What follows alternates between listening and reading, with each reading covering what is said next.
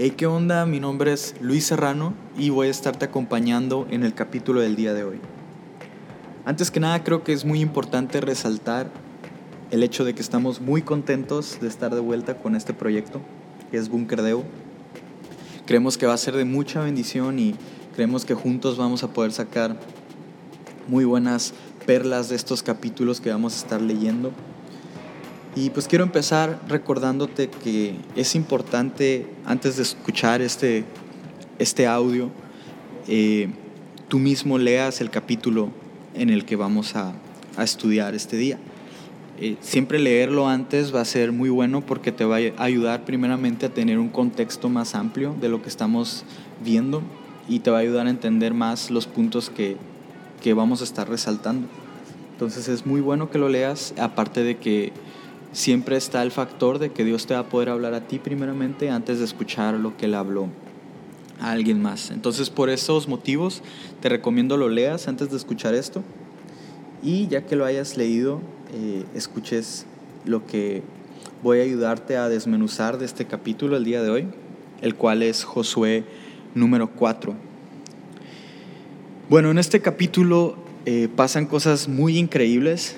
Eh, eran tiempos en los que Dios Padre se manifestaba directamente con su pueblo, que era Israel. Y lo que estamos viendo aquí es que el pueblo de Israel ya fue liberado de Egipto y ahorita se encuentran en un punto en el que necesitan cruzar por el río Jordán para llegar, más bien seguir su camino hacia la tierra prometida, a la cual ya están entrando. Entonces lo que ocurre en este capítulo, bueno, ocurre desde un capítulo anterior, de hecho, pero aquí lo, lo desglosa un poco más Dios, es que el pueblo de Israel cruza por el río de una manera milagrosa. Ponen el arca del pacto enfrente, los sacerdotes la están cargando. En cuanto describe la palabra, que en cuanto tocan con su pie el río, eh, las aguas dejan de correr y se forma como un muro de agua. Entonces el río, ya estando seco, permite que el pueblo de Israel empiece a cruzar. Y lo que ocurre después de eso es que empieza a cruzar la gente y los sacerdotes que están cargando el arca del pacto se quedan en el centro del río para que todo el pueblo alcance a cruzar. Ahora, lo primero que nos imaginamos al, al escuchar eso, muchas veces es como que, ah, ok, pues cruzaron, pues qué tanto tiempo se iban a quedar ahí los sacerdotes, ¿no? O sea, pasarían unas 100 personas, pero tenemos que recordar que el pueblo de Israel era muy numeroso y eran millones de personas las que conformaban este pueblo. Entonces era como si la ciudad de Hermosillo, todos los que formamos parte de esta ciudad, cruzáramos dos veces por ese río. Aproximadamente se, se calcula que ese es el número de personas que había, alrededor de dos millones. Entonces es, es, es increíble eh, todo el tiempo que el agua tenía que permanecer en este estado como de muro para que toda esa gente cruzara. Entonces los sacerdotes se quedaron en el centro con el arca en lo que todas estas personas cruzaban. Dios le habla a Josué y le pide que agarre a una persona de cada tribu. Tenemos que recordar que para este entonces ya estaban conformadas las doce tribus de Israel. Y Dios le pide a Josué, escoge una persona de cada tribu para que agarren una piedra cada uno y las pongan en el centro del río, ahí con el arca. Entonces Josué hace esto, agarra a los hombres, uno de cada tribu, y cada uno carga una roca y la ponen ahí. Y me llama mucho la atención lo que Josué les dice a estos hombres cuando les da la indicación.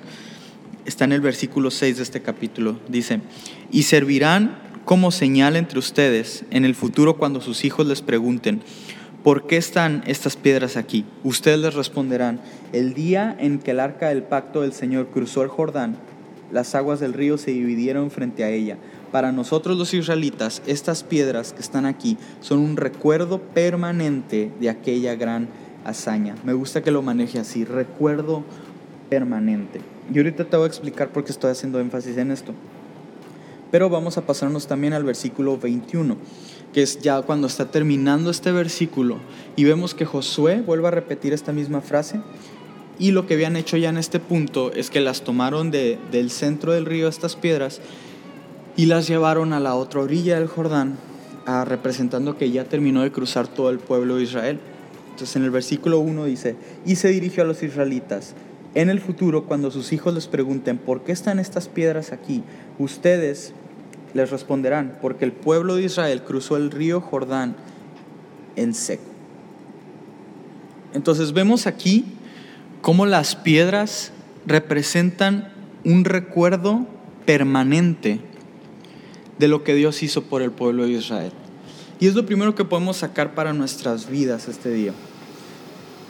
Es muy importante que en nuestro caminar con Dios llevemos con nosotros estas piedras, estos recuerdos permanentes de lo que Dios ha hecho en el pasado. Y yo creo que Dios pidió que hicieran esto por el motivo de que somos humanos y se nos tiende a olvidar muy fácilmente lo que Dios hizo por nosotros el día de ayer.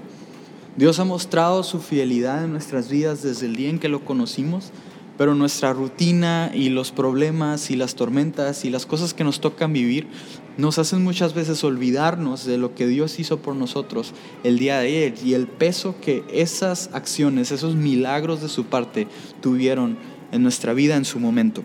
Entonces por eso es muy importante este punto.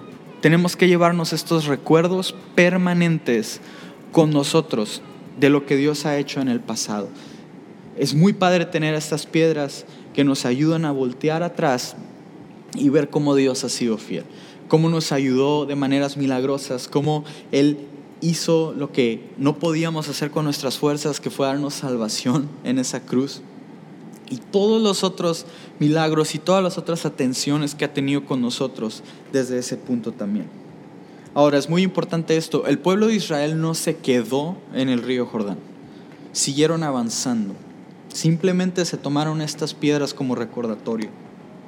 No se trata de quedarnos en esas victorias del pasado atascados ahí. Se trata simplemente de traer los recordatorios que nos van a ayudar en los momentos de duda, en los momentos de incertidumbre, para voltearlas a ver y decir, wow, estas piedras son un recordatorio permanente que me ayudan a volver al punto en mi corazón en el que recuerdo que Dios es fiel. Son simples recordatorios, pero qué importante es tenerlos. Y sí te quiero pedir en este momento que te tomes un tiempo para recordar eh, esos momentos en los que Dios ha sido tan fiel contigo y conmigo. Esos momentos en los que ya parecía que todo estaba desolado, que no había esperanza y Jesús llegó y cambió toda nuestra muerte en vida.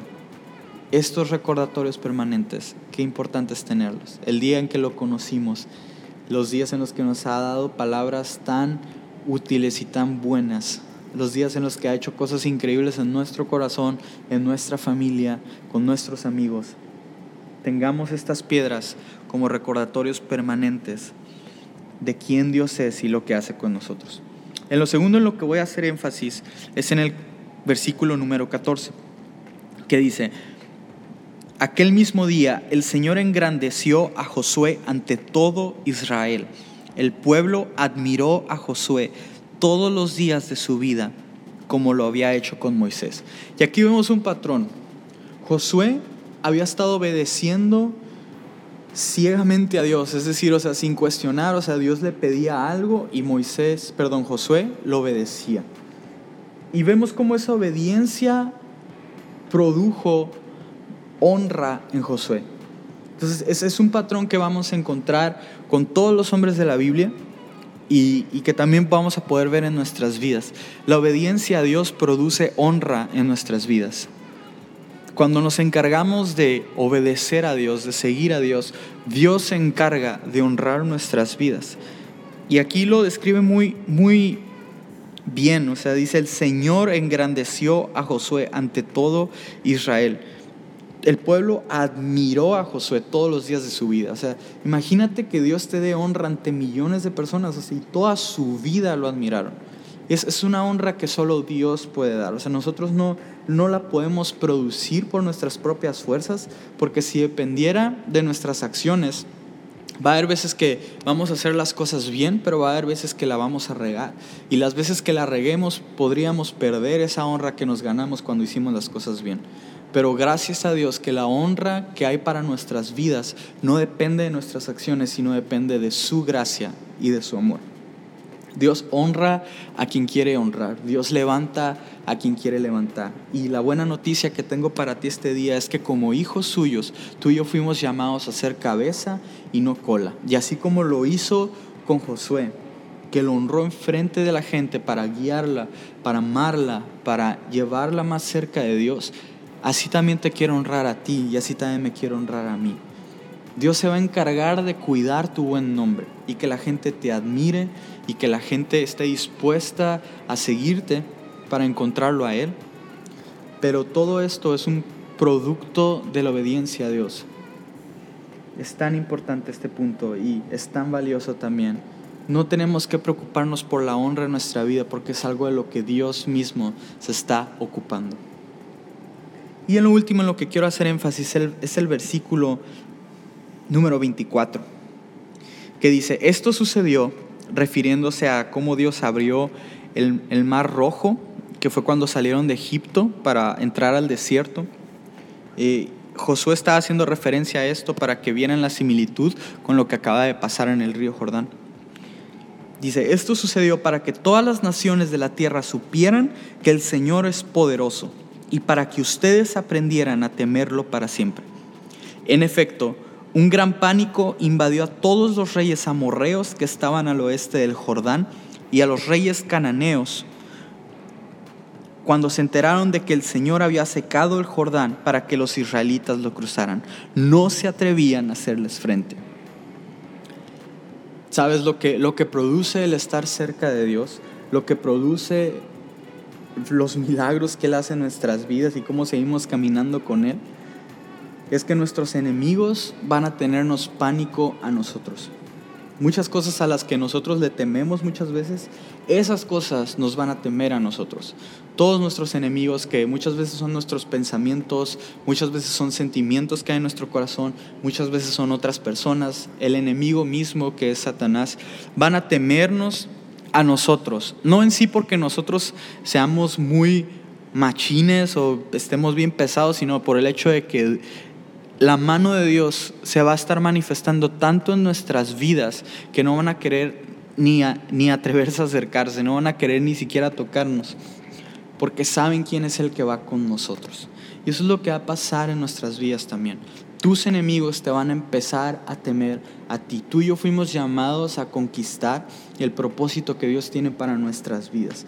Y puede que haya oposición en muchos de esos puntos de ese camino, pero esos enemigos nos van a temer a nosotros porque es Dios el que va con nosotros. Y Él se va a encargar de hacer lo imposible. Él se va a encargar de abrir el mar.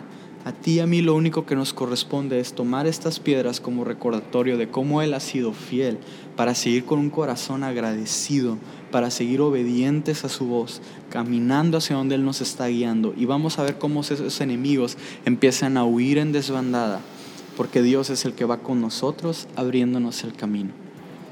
Esto es lo que te puedo decir acerca del capítulo del día de hoy. Espero que te haya sido de mucha bendición y siga al pendiente de Bunkerdeo porque esto apenas va empezando. Espero que tengas muy buen día.